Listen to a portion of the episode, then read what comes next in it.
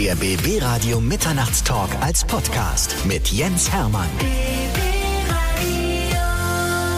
Bei mir ist Tessa Mittelstädt. Ich freue mich sehr, dass sie da ist. Eine unserer besten deutschen Schauspielerinnen und bekannt geworden, unter anderem durch ihre langjährige Tätigkeit als Rolle im Tatort Franziska. Lüttenjohann, ne? Im Tatort. Lütgenjohann. Lütgenjohann, Genau, meine Güte, Lütgenjohann. ey, so ein schwieriger Name. Ich glaube, weil ich so nordisch aussehe, hat man gedacht, äh, die braucht einen nordischen Nachnamen. Ich weiß es aber nicht genau. Franziska fand ich schön und Ja, Lütgen Franzis- Johann war irgendwie charmant. Tja, die Geschichte werden wir nachher natürlich im Detail mal ausrollen. Mhm. Aber bis dahin haben wir noch viel, viel Dinge, die wir von dir erfahren möchten, weil ich möchte da deine komplette Lebensgeschichte ausrollen. Ach, du weil, weil ich finde, du bist so eine interessante Persönlichkeit, deshalb bist du auch in dieser Sendung. Okay, Und ja, wir müssen schön. das erzählen. Gut. Mittlerweile lebst du ja in Berlin, aber du kommst ursprünglich aus Ulm. Ich bin geboren in Ulm. Ich habe Ulm nicht wahrgenommen, weil ich als Baby schon umgezogen wurde. Also ich bin in Hamburg groß geworden. Ah. Und äh, an Ulm habe ich wirklich zero Erinnerungen. Hamburg ist, ich bin Hamburgerin. Mhm. Obwohl du eigentlich ja Berlinerin bist, weil seit 20 Jahren, fast 20 Jahren hier. Und ab 20 Jahren darf man sagen, ich bin Berliner. Ist das so? Ist das so? Wirklich? Ja, dann äh, darf ich fast sagen, ich bin Berliner. Das, das habe ich mal so festgelegt. Das ich weiß nicht, ob das bei anderen auch so ist. das. Ach so. Okay. Zwei Jahrzehnte zählt, weißt du? Dann, Okay, okay. Ab da kann man sagen, ja, ich habe die Stadt verstanden oder so. Ne? Ja, ja, okay, verstehe. Du bist in Hamburg aufgewachsen. Ich bin in Hamburg aufgewachsen, im Hamburger Bist du mit, mit deinen Eltern damals von Ulm aus nach Hamburg gezogen oder wie, Genau. wie war das damals? Ähm, du, ganz ehrlich, meine Eltern haben sich getrennt. Und Mhm. meine Mutter ist zurück Richtung Norden, wo sie herkam. Und dann sind wir da hingezogen. Da hatte ich neun Monate alt nicht viel Einfluss drauf. Es ist mir dann einfach so passiert. Ich hatte schon öfter mal Gäste in der Sendung, bei denen hatte der Geburtsort überhaupt nichts mit dem Wohnort zu tun, weil die irgendwo gerade in der Nähe eines Krankenhauses waren und dort zur Welt kamen. Gewohnt haben sie am Ende aber ganz woanders und so ähnlich ist es bei dir ja auch. Na, die haben schon, also meine Eltern haben da gewohnt. Äh, aber dann, wie gesagt, kam das Leben dazwischen und dann gab's andere Pläne. Und so bin ich im Norden gelandet. Und äh, ich finde das sehr gut. Ich gehöre da irgendwie auch hin. Du hast auch diesen schönen nordischen Akzent unten drunter. Ja, und wenn ich zu Hause bin, dann ist der sehr ausgeprägt. Dann schnodder ich mir da auch ein zurecht im Norden. Aber ähm, ja, ich, ich mag das einfach. Ich mag diesen Schlagmensch einfach total gern. Da kam das Leben dazwischen. Das ist auch ein schöner Satz, ne? Ja, Und das war ja auch ein schönes und sehr erfülltes Leben bis jetzt bei dir. kann, kann ich so sagen, Tatsache. Und Ja. diese Geschichte werden wir jetzt mal auseinandernehmen. Ja, mit Höhen und Okay. Tiefen, weil wir haben festgestellt, wir haben eine Parallele. Wir Mhm. waren beide damals gemobbt als Kinder, ne? Also ich als Ja. dickes Kind und bei dir hatte es, glaube ich, andere Ursachen, ne? Du warst das Gegenteil. Ja, ich war das Gegenteil, genau. Ich war, ich war so klein und sehr skinny und ähm, war Turnerin. Ich war auch so ein bisschen so ein Spätzünder. Also während alle irgendwie äh, schon ja körperliche Symptome hatten und über die Pille sprachen, dachte ich noch, das sei ein Smarty oder sowas. Ich war wirklich noch sehr, sehr kindlich. Und ähm, Grundschule, das war alles, das war wirklich warmherzig, es war ein Paradies, es war wundervoll. Und mit dem Wechsel dann aufs Gymnasium wurde das alles plötzlich so kalt und ich fand keinen richtigen Anschluss. Und äh, mir sind viele Dinge passiert, vor allen Dingen eben mit äh, Mädchen. Also aus meiner Klasse und ich äh, war einfach immer nur verwundert, was ist hier los? Warum sind die so zu mir? Ähm, aber Kinder sind brutal und haben einen Riecher wahrscheinlich für äh, Kinder, die einfach Schwächer nicht sind. 0815 sind, sag ich mal. Also die vielleicht auch so ein bisschen aus der Masse herausstechen oder keine Ahnung. Das tat ich wohl und deswegen haben sie auch immer ordentlich auf mich, mich draufgekloppt. Ähm, aber das hörte dann irgendwann schlagartig auf, weil äh, ich da mh, eine sehr beschützende Mutter hatte, die gesagt hat, so mir reicht das jetzt, äh, was du mir so aus der Schule erzählst. Du gehst jetzt mal zum Karate. Und äh, dann hat sie mich, äh, nachdem ich so eine ähm, Sportlerkarriere, sag ich mal, als ähm, Leistungsturnerin hinter mir hatte, ich war tatsächlich auch 1987 zum allerersten Mal in Berlin auf dem Turnfest im Olympiapark, werde ich nie vergessen, ja, äh, habe ich dann äh, Karate begonnen und hatte damit dann einfach ein ganz anderes Selbstverständnis von mir. Und ähm, ja, mit einer Backpfeife äh, für die schlimmste dieser Mädchen hörte dann das Mobbing auf. Siehst du? Und dieses gute Körpergefühl, was du vom Ton mitgebracht hast und übers Karate dann weiterentwickelt wurde, hast du es einfach geschafft, mit dieser einen Ohrfeige wahrscheinlich so viel Energie freizusetzen, dass die gesagt hat, oh, mit der lieber nicht, ne? Ja, das hat dann wirklich schlagartig aufgehört. Ich bin äh, sonst wirklich, also ich Gewalt bin ich nicht so ein Freund von, überhaupt nicht. Ich denke immer, äh, wir Menschen haben die schärfste Waffe, das ist unser äh, Verstand und unser Mund, mit dem wir das dann kundtun. Ich denke immer, es muss auch irgendwie friedvoller gehen. Aber äh, ich kann jedes Kind verstehen, was sagt, jetzt reicht's, jetzt wehre ich mich und jetzt äh, muss ich mal zuhauen. Ich ja. hatte schon viele gemobbte Kinder, die jetzt mittlerweile auch sehr erfolgreich sind als Schauspieler, Comedians und sonst irgendwas. Mhm. Und es ist oftmals so, dass diese Kinder dort, also ich nehme mich da nicht raus, damals schwach wirkten, weil ich war ja damals als dickes Kind, habe ich immer in der Hofpause von größeren Mitschülern ein paar aufs Maul bekommen, in Anführungszeichen, mm. weißt du, weil ich konnte mich ja nicht wehren. Ich war halt dick und unbeweglich. Mm, mm. Und deshalb wirkt man ja für die anderen schwach. Und so nach dem Motto, na, den nehmen wir mal, der ist sowieso schwach, weißt du? Ja, also ich, ich erinnere mich, dass wir irgendwann ein Mädchen dazu bekommen haben in die Klasse. Und die spiegelte mir ähm, einen Satz äh, und sagte dann immer, du bist halt nicht 0815. Du bist nicht 0815. Und da habe ich gedacht, das ist ja jetzt interessant. Also die nimmt mich ganz anders wahr mhm. als die Masse der anderen. Vielleicht war das der Grund, ich weiß es bis heute nicht. Aber natürlich sind das als Kinder, wir sind so sensibel, wir, wir wollen geliebt werden, äh, wir wollen bedingungslos akzeptiert werden. Und wenn das nicht passiert, dann sind das Wunden, die ein Leben lang bleiben. Und den Grund dafür werde ich wahrscheinlich nie rauskriegen, so richtig, richtig rauskriegen. Aber Fakt ist einfach dieses, dieses Gefühl der Selbstermächtigung, dass du einfach weißt, ich kann mich wehren, ich bin wehrhaft und ich muss das nicht hinnehmen. Mhm. Das war wichtig. Warst du zwischendurch bei einem Klassentreffen? Nie. okay. Nein, ich habe äh, ich habe ab und zu mal ähm, klar Klassenkameraden, wenn ich dann meine Eltern besucht habe oder sowas, wieder getroffen. Und ähm, ja, plötzlich war das ein ganz anderer Umgang mit mir. Ich mhm. wurde da von einer, die mich wirklich fies gemobbt hat, auch stürmisch umarmt und äh, ich habe nur gedacht, uh, das ist aber falsch hier. Mhm. Äh, hä, was soll denn das jetzt? Da ist dann plötzlich alles vergeben und vergessen, auf deren Seite, auf meiner nicht. Jetzt sagen Sie stolz, mit der waren wir damals zusammen in einer Klasse. Ganz genau. Weißt du, das war die, die damals so dünn war. Genau, das war die Kleine. Die wir immer so geärgert haben. Genau, genau. Und für mich ist das so, ich denke, nee, ihr wart keine guten Menschen zu der Zeit. Hm. Ähm, und das ist geblieben. So dieses Gefühl. Ihr müsstet mir erstmal wieder beweisen, dass ihr gute Menschen geworden seid. Hm. Die Chance würde ich jedem einräumen, aber ähm, das Gefühl der kleinen Tessa damals auf diesem Gymnasium in dieser Klasse, das ist noch da. Bei mir hat sich das ja relativiert. Also ich habe mittlerweile ja einen guten Kontakt zu meinen Schulkameraden. Ich war auch ein paar Mal schon zum Klassentreffen und es war wirklich sehr, sehr schön. Weil irgendwann hörte das ja auf mit dem Gemobbe, ne? Nachdem ja, ich mich ja. da einmal durchgesetzt habe mhm. und auf dem Schulhof eine Auseinandersetzung für mich entscheiden konnte, war das Ding auch erledigt. Und ab da war es gut, weißt du? Ja, vielleicht ist das jetzt mal die Möglichkeit, mhm. bei dem nächsten oder sowas zu sagen, okay, ich gucke sie mir alle mal wieder an. Mal gucken, vielleicht. Hattest du damals schon das Künstlerische, dass du dich gerne auf eine Bühne gestellt hast und präsentiert hast? Oder wo kam der Wunsch nee, her? Nee, hatte ich nicht. Ich mochte immer schon unsere Sprache. Hm. Mm, wenn wir im Deutschunterricht äh, das berühmte gelbe Reklamheft von Macbeth oder sonst hm. was aufgeschlagen haben und gelesen haben, habe ich gedacht, mein Gott, ist das eine reiche Sprache, ist das eine ausdrucksstarke Sprache. Das mochte ich schon immer. Dann habe ich eine mm, Klarinettenlehrerin gehabt ähm, fing an mit zehn Klarinette zu spielen. Die hat äh, also alle zwei Jahre Hauskonzerte gegeben und hat immer selbst, äh, selbstgeschriebene Stücke aufgeführt. Und sie hat mich regelmäßig dafür angefragt und gesagt, willst du es mit, willst du mitmachen? Und ich habe gemerkt, es macht so viel Freude, mit anderen zusammen kreativ zu sein und so weiter. Es war toll.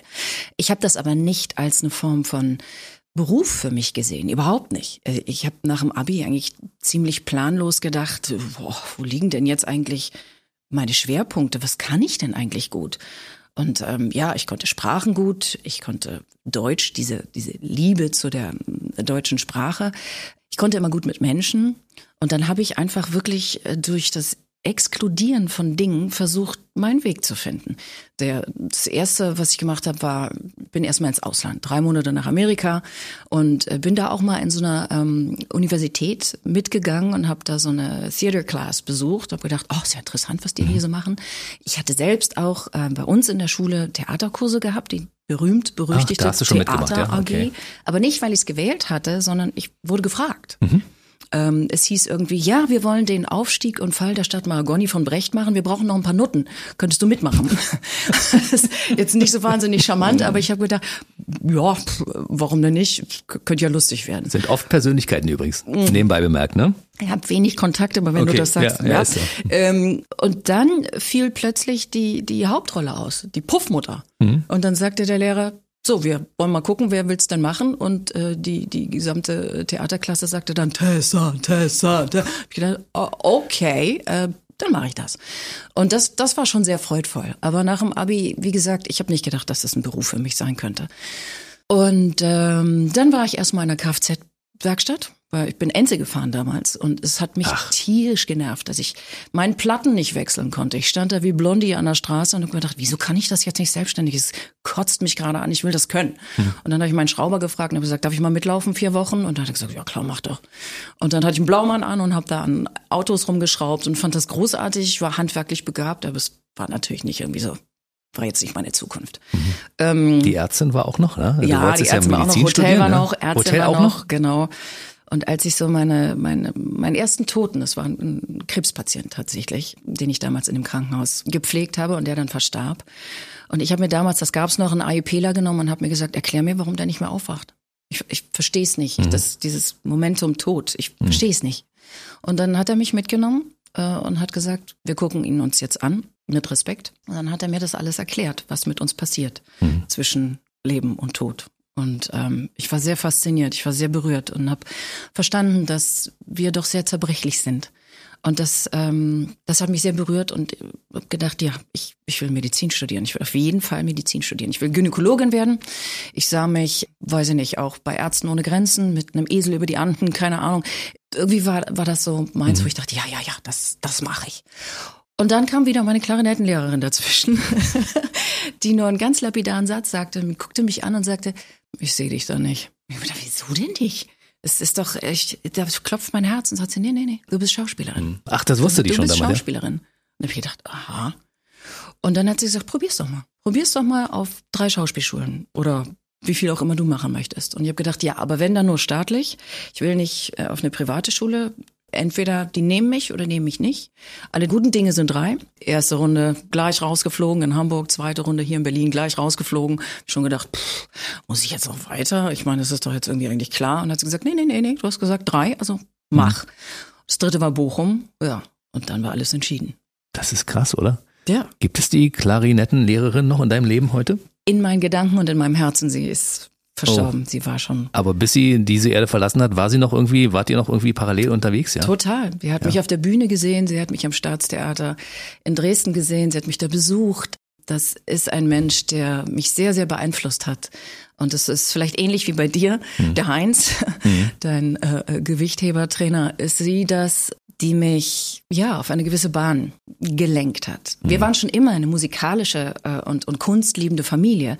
Also das habe ich von, von klein auf aufgesogen. Mhm. Meine Mutter hat ganz toll gesungen, mein Vater hat Klavier gespielt ähm, und wir haben sehr viel Musik zu Hause gemacht, gehört. Aber den Ausschlag hat sie gegeben eigentlich. Nicht nur eigentlich, den Ausschlag Krass, hat sie ja. gegeben, Punkt. Wie wichtig solche Menschen sind, die irgendwann in dein Leben treten. Ich ja. meine, mein Gewichthebertrainer damals, der Heinz, wenn der nicht gewesen wäre, ich dann wäre ich niemals Gewichtheber geworden. Und dann hätte ich einen entscheidenden Teil meines Lebens nicht erlebt. Mhm. Bei dem habe ich gelernt, geradeaus zu laufen, mich zu bewegen, mhm. wie Disziplin funktioniert, Ordnung und Pünktlichkeit, all diese Dinge, die, diese Tugenden hat er mir beigebracht. Ja? Siehste? Ja, und so war das wahrscheinlich mit deiner Klarinettenlehrerin ja auch, ne? Ganz genau. Und ich hatte damals als äh, junge Frau, ich hatte eine ganz, ganz tolle Gynäkologin. Das mhm. sowas, so ein Thema ist ja für Frauen immer ganz wichtig, dass du eine Ärztin hast, der du vertraust, von der du dich gesehen fühlst, die dich versteht. Und ich hatte eine, die war wirklich fantastisch. Und äh, der habe ich das dann erzählt und habe gedacht, na ja, aber ich wollte ja eigentlich auch in ihre Richtung gehen. Und dann hat sie gesagt, nee, nee, nee, nee, Schauspielerei ist definitiv der spannendere Beruf. Ich mhm. glaube, du bist da gut aufgehoben. und ähm, und ein bisschen Musik ja. ist da ja auch immer. Musik? Ja, wenn du, wenn du Schauspiel lernst, lernst ja. du auch mal ein bisschen Musik, ne? weil Schauspieler singen ja gelegentlich auf der Bühne. Also in das der stimmt. Ausbildung ist es ja integriert, ne? Das ist integriert. Allerdings äh, darf ich zugeben, dass als ich meine Prüfung hatte, die Prüfer gesagt haben, sie ist außergewöhnlich gut, aber singen kann sie nicht. ähm, ja, äh, ja, also ähm, ich, ich war irgendwann mal bei Zimmerfrei und dann äh, heißt es ja immer, bring mal ein Lied mit. Mhm. Und ich habe gedacht, ach du Scheiße, ich habe wochenlang vorher überlegt, was mache ich, was mache ich, was mache ich. Und ich glaube, ich habe mich gar nicht schlecht geschlagen. Ich habe Alicia Keys gesungen oh. und ähm, ich glaube, ich habe das ganz gut gemacht. Also, Die Sendung habe ich nicht gesehen. Götz Alsmann war ja auch schon hier in dieser Sendung. Ja, ja I adore ist, ist ganz, ganz, ja. ganz toller Typ, wie ich finde. Ja, ich, ich mag ihn sehr. Aber der ist natürlich damit gesegnet. Ne? Der hört eine ja, Note und weiß sofort, was man damit machen kann. Das ist sein Blut. das ist unglaublich. Ja, Musik ist sein Blut. Hm. Bochum hat, hat dich genommen. Hat, hat jemand schon eigentlich mal diese Überschrift äh, verwendet? Meine Karriere als Schauspielerin begann als Puffmutter. Das ist auch krass, ne? Oder man, stell mal vor, man, man, Oh lässt, mein Gott. man lässt das weg und macht, meine Karriere begann als Puffmutter. Das wäre natürlich. Jens, du Ja. weißt doch, das Internet vergisst, vergisst nie. nie, aber ich habe Gott sei Dank eine ganz tolle PR-Frau, die sich schützend davor schmeißen würde, dass sowas nicht in die Welt Aber kommt. du hast es ja schon erzählt. Ich meine, es, im Ja, Prinzip stimmt. könnte man das ja in irgendeiner Form aufgreifen, weißt du? wo- ja, machen ja. wir aber nicht. Nein, das Nein, machen wir nicht. Das machen, nein, meine, mein Weg begann wirklich als äh, Theaterschauspielerin und dann relativ schnell, wie gesagt, bei den Jungs in Köln Mhm. beim Tatort. So schnell ging das, ja. Das heißt, du bist mit der Schauspielschule fertig geworden und die haben gesagt, die ist außergewöhnlich gut, die junge Frau, die nehmen wir mal gleich für einen Tatort und wir haben gleich eine Hauptrolle für sie. Oder wie ging das? Die Casterin Anja Dierberg ähm, war damals noch in Köln und war bei unserem Abschluss. Und äh, für Caster ist es immer spannend, junge Leute kennenzulernen und zu gucken. Ne? We- Wen könnte ich vielleicht gebrauchen? Junge Leute werden immer, äh, ne? unsere Branche hat den Jugendwahn. Ja, bis heute ist es eigentlich immer noch dasselbe. Und sie guckte sich das an und sie suchten einen, ich glaube für äh, damals meine Vorgängerin, für eine Folge einen Ersatz, weil äh, Anna konnte irgendwie nicht. Und äh, da war ich Anja. Ich, meine Rolle hieß Anja und ich habe da einmal war ich mit dabei. Und dann stieg Anna aus und ähm, ich glaube die Redakteurin damals, sie hat die Jungs gar nicht gefragt, sondern die hat ganz klar gesagt: So, wir nehmen jetzt die Tessa, die war schon mal da und äh, der machen wir jetzt eine Rolle hier rein.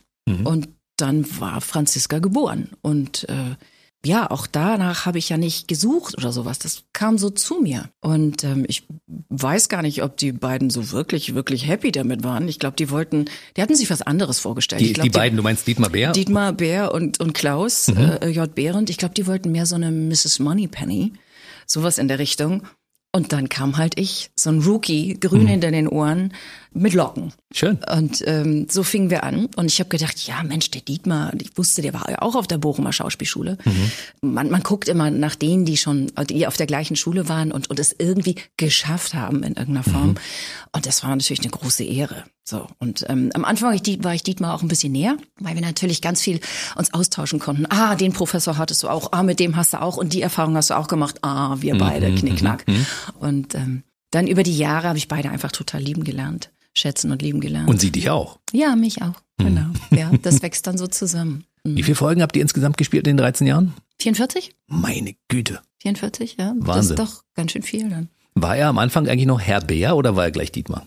Nee, Dietmar war Dietmar. Mhm. Und Klaus war Klaus. Mhm. Also das geht unter Schauspielern relativ schnell. Mhm. Wenn man eine Vertrauensbasis miteinander braucht, wenn man sich aufeinander verlassen möchte und, und einfach eine gute Zeit haben möchte. Drehzeit ist auch immer Arbeitszeit. Mhm. Und je schöner die ist, umso besser. Haben die dir später irgendwann mal gesagt, wir wollten eigentlich eine Miss Moneypenny haben? Ja. Das haben die dir so gesagt? ja, das ist aber auch, oh. Das, ja, du, ähm, da weiß man ja irgendwie auch gleich, wozu man gebeten ist. Ehrlichkeit währt am längsten. Aber das war, das, das war okay, weil A, ich hatte nicht viel Einfluss auf diese Entscheidung und B, die Entscheidung war, nee, Tessa, nix Moneypenny, Tessa. Und damit mussten die beiden dann auch umgehen. Ja, und die Franzi, die, die Rolle hast du auch geliebt, aber du hast die trotzdem nach 13 Jahren irgendwann abgestreift. Und wie ist das gekommen? Hat jemand gesagt, du solltest mal aufhören oder war es eine freiwillige Entscheidung zu sagen, ich mache das nicht mehr weiter? Also ja, es war eine freiwillige Entscheidung. Es war so, dass ähm, sich diese Rolle nicht weiterentwickelt hat in irgendeiner Form. Und ich auf dem auf der Theaterbühne, ich habe parallel immer Theater gemacht, habe ich eine Hauptrolle nach der anderen weggeschleppt. Und im Tatort war ich immer, sage ich mal in Anführungszeichen, die kleine Franzi. Also ich war immer nur die, die im Büro war. Und meine Lust und meine mein mein Wollen äh, mehr zu machen und eine größere Bedeutung dafür zu kriegen, war da und dem konnte man aber nicht stattgeben. Und dann habe ich irgendwann gedacht, dann ist es jetzt Zeit zu gehen. Also, weil meine Lust ging runter, ich war frustriert, ich war traurig, ich war, ich fühlte mich nicht mehr richtig wohl am Platz tatsächlich. Und dann, ähm, ich habe mir das nicht leicht gemacht. Es hat, es hat ein paar Jahre gedauert zu sagen, ah, ich verlasse dieses Team. B, Große Marke auch natürlich. Große natürlich. Marke, C, äh, natürlich auch eine gewisse Sicherheit. Ähm, mache ich das oder mache ich das nicht? Und irgendwann war ich einfach reif. Ich habe mich selbst weiterentwickelt und die Franzi blieb immer die kleine Franzi. Und äh, irgendwann war das so divergent, dass ich gedacht habe, das passt nicht mehr, schaffe ich nicht mehr, ist nicht mehr meins. Ich mache jetzt Platz. Dann habe ich das meiner Produzentin damals gesagt und habe gesagt, aber mit Zeit. Ähm, ich finde, wir müssen dieser Figur einen würdigen Abschluss geben, weil die einfach so lange dabei war und auch so ein Sympathieträger war. Und dann habe ich eben diese wirklich formidable letzte, diesen letzten Ritterschlag bekommen, äh, die Folge Franziska. Da Ja. kriegst du gleich ein bisschen feuchte Augen, wenn ich das so sehe, wenn ich das mal kurz so sagen darf. Feucht? Ja, so ein bisschen, also, Ja, ich war schon berührt ja, und so würde war, ich sagen. Hm. war für Franziska dankbar. Hm. So, weil A, sie ist auf tragische Art und Weise in ihrem Gutmenschentum ums Leben gekommen, unwiederbringlich. Und das ist, äh, das ist ein großer, großer Abschlussakzent gewesen. Und dass das ganze Ding natürlich um 22 Uhr lief und Das war so eine brutale Folge, die konnten sie vorher nicht zeigen, ne? Genau. Und dass ich das mit Hinak zusammen habe erarbeiten können und so weiter. Das war Dror Zahavi als, als äh, Regisseur. Das war wichtig für mich. Es war sehr besonders und es war wichtig für mich. Wenn man einen Serientod stirbt, weiß man aber über die Endgültigkeit, ne? Das ist Mhm. Ja, aber dann, die war ja. Mhm. absolut gewollt und es war genau richtig. Es war wirklich genau richtig. Hast du es mal bereut, dass du zwischendurch, als du noch Rookie warst, als es losging, ja, und du vielleicht in der zweiten, dritten Folge im Tatort vielleicht hättest noch sagen können, ich möchte gern in dem Tatort mehr als nur der Rookie sein, sondern und und die Franzi im Büro, sondern ich möchte gern mehr. Könnt ihr mich nicht ein bisschen größer machen? Es gibt ja so Rookies, die sich in Serien entwickeln, auf einmal zum Superstar, ne? Total, Oder ist kein total. Platz an der Seite von von Klaus, äh, von Dietmar? Äh, nein, es ist schon so, es gibt, äh, es gibt die beiden Kommissare und die beiden sind einfach, ne, die sind die Gesichter und darin kann man sich immer wieder daran erinnern, ah ja, das sind die Kölner. Mm, Das habe ich verstanden. Und äh, es gab immer mal wieder Folgen, wo Franzi ein bisschen mehr hatte. Sie war damals schwanger und hat sich auf dem Karneval völlig besoffen irgendwem hingegeben. Und ähm, das, das waren Folgen, die Fans dann auch natürlich total gefeiert haben und das war auch schön. Aber irgendwann war auch das mir nicht genug. Ich wollte einfach mehr, mehr, mehr. Man kriegt irgendwann einen Hunger. Wir alle Schau also alle Schauspieler sind irgendwie so Zirkuspferdchen und die wollen, die wollen ihr Handwerk zeigen und die wollen glänzen und die wollen eine Message raussenden und die wollen ganz viel. Vor allen Dingen ihre Kreativität tunneln und das möglichst mit, ähm, mit richtig Stoff, den du verarbeiten musst und dann raussendest in die Welt. Und das war irgendwann einfach so, ein- so ein Gegengewicht, also zum Theater, wo, wo, wo was ganz anderes von mir erwartet wurde. Und dann gab's halt die Franzi. Und das hat sich einfach über die Jahre so entwickelt, dass ich gedacht habe, das passt nicht mehr. Ich muss diesen Abschnitt jetzt verlassen. Das ist ein Lebensabschnitt. Und 13 Jahre sind eine lange, lange Zeit. Schon, Überleg ne? mal, das ist ja eine gesamte Schullaufbahn.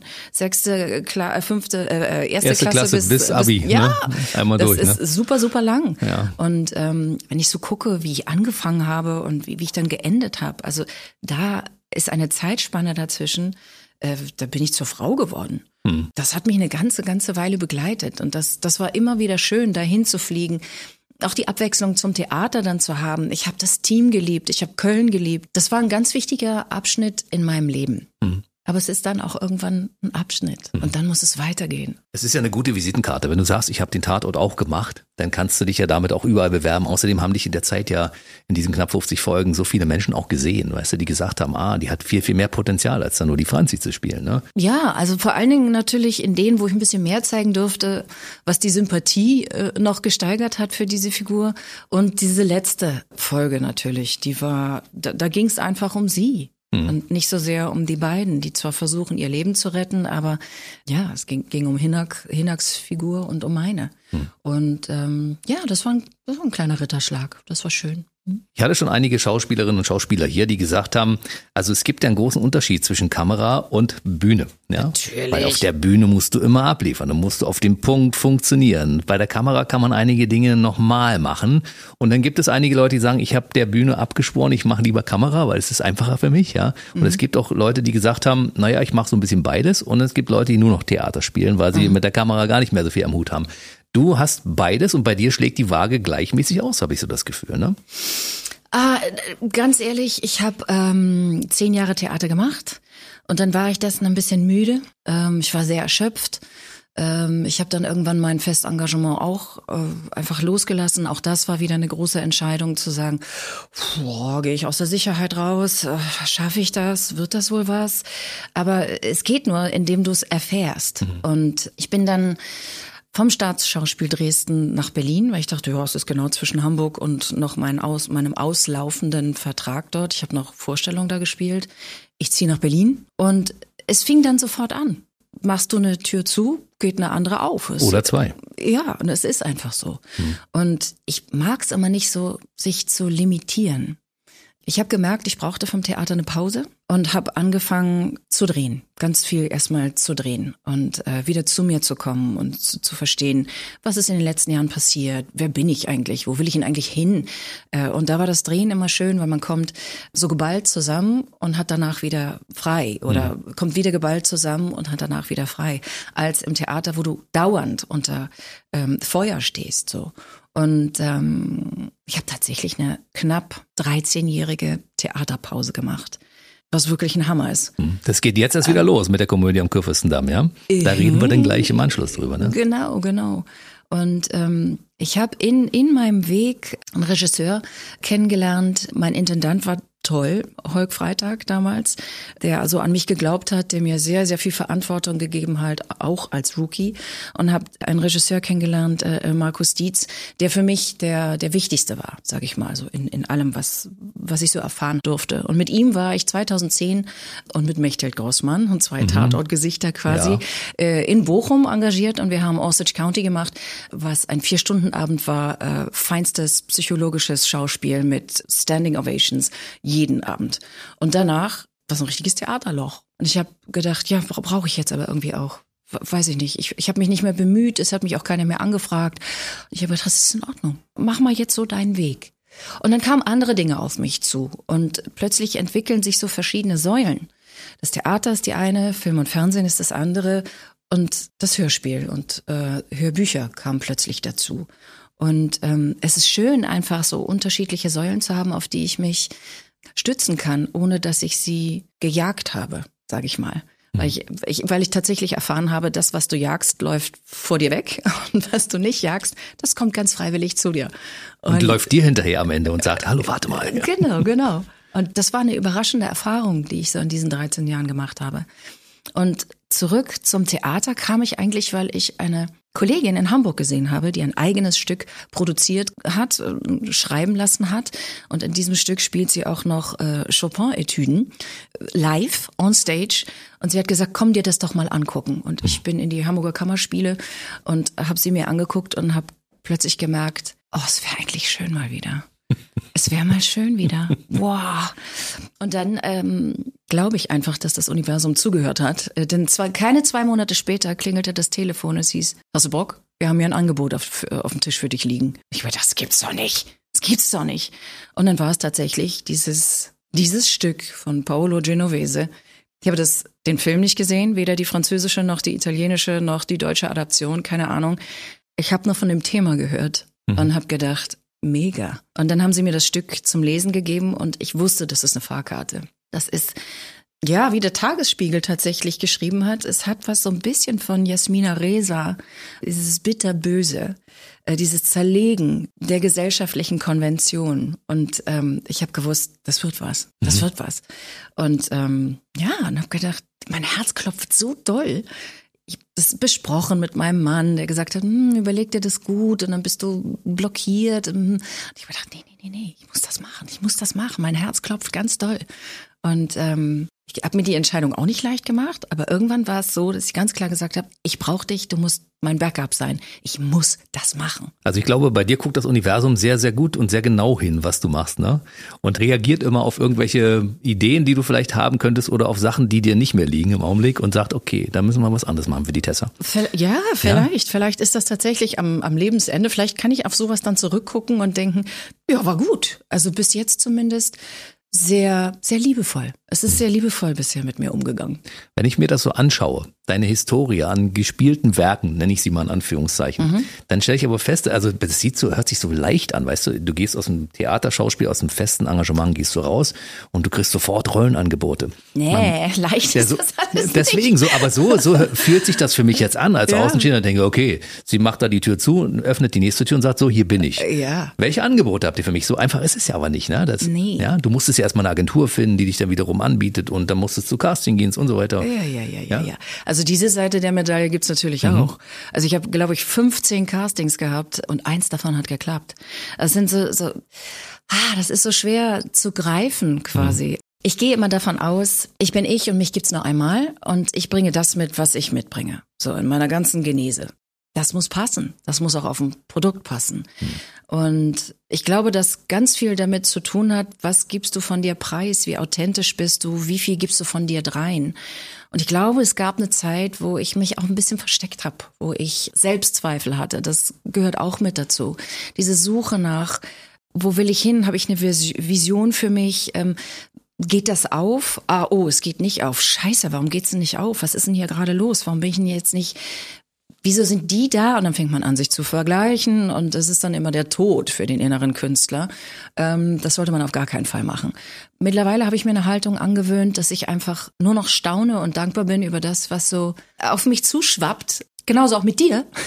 Du hast ja eine Liste an Leuten, die gerne hierher kommen möchten. Mhm. Und ähm, plötzlich kommt über meine Agentur, da, du, äh, möchtest du zu Jens? Und ich denke, ach, das ist ja nett, ja, interessant, schön. Ja, mache ich. Und ähm, so ist das auch mit allem anderen.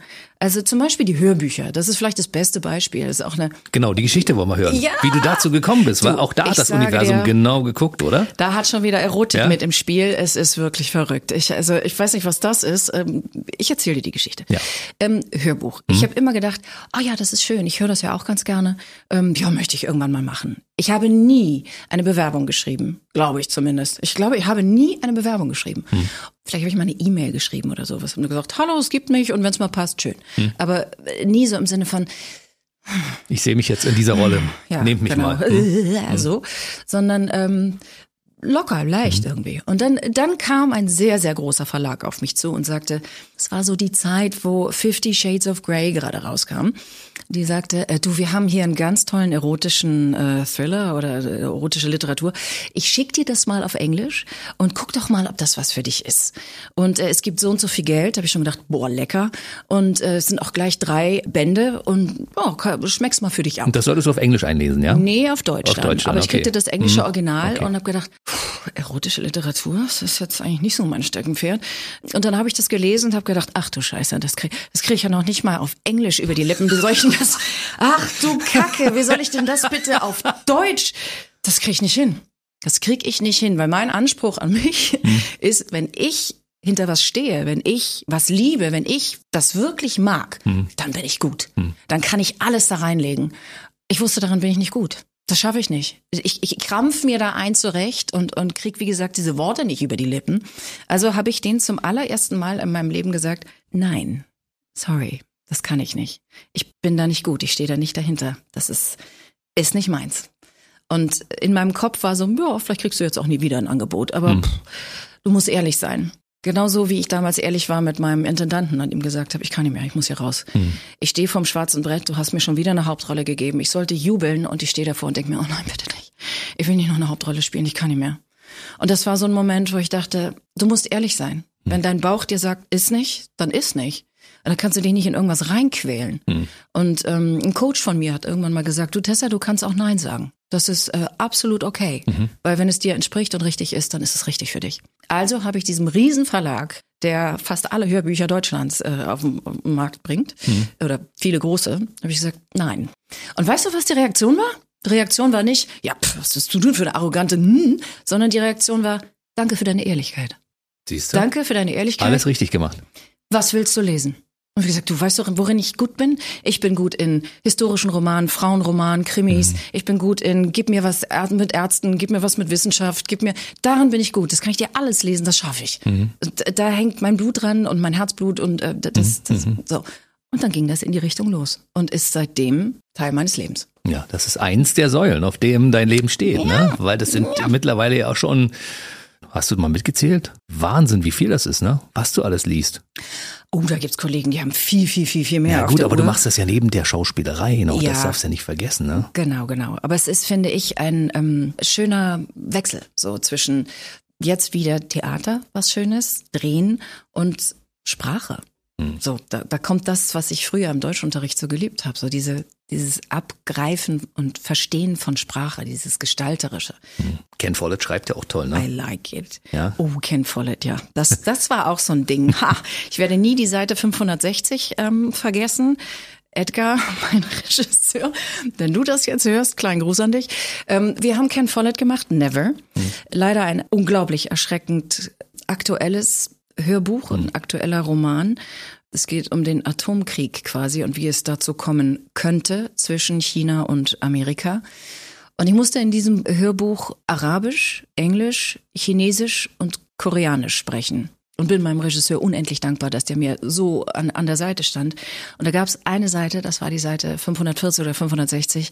Ich hatte danach Muskelkater, wirklich in, mhm. meinen, in, in meinen Gesichtsmuskeln, weil Chinese, die chinesische Sprache so komplett anders ausgesprochen mhm. wird. Ich habe nur noch Scheiße gebrüllt im Studio, weil ich gedacht ich krieg's nicht über die Lippen, das gibt's doch nicht. Aber das war eine Erfahrung. Gibt's Outtakes davon, die man sich nur anhören kann irgendwann? nee. Schade. das war wirklich gemein. Das war wirklich gemein. Ich war danach fix und fertig. Aber es ist schon harter Stoff mitunter. Charlotte Link hat zum Beispiel, hast du ja auch, ne?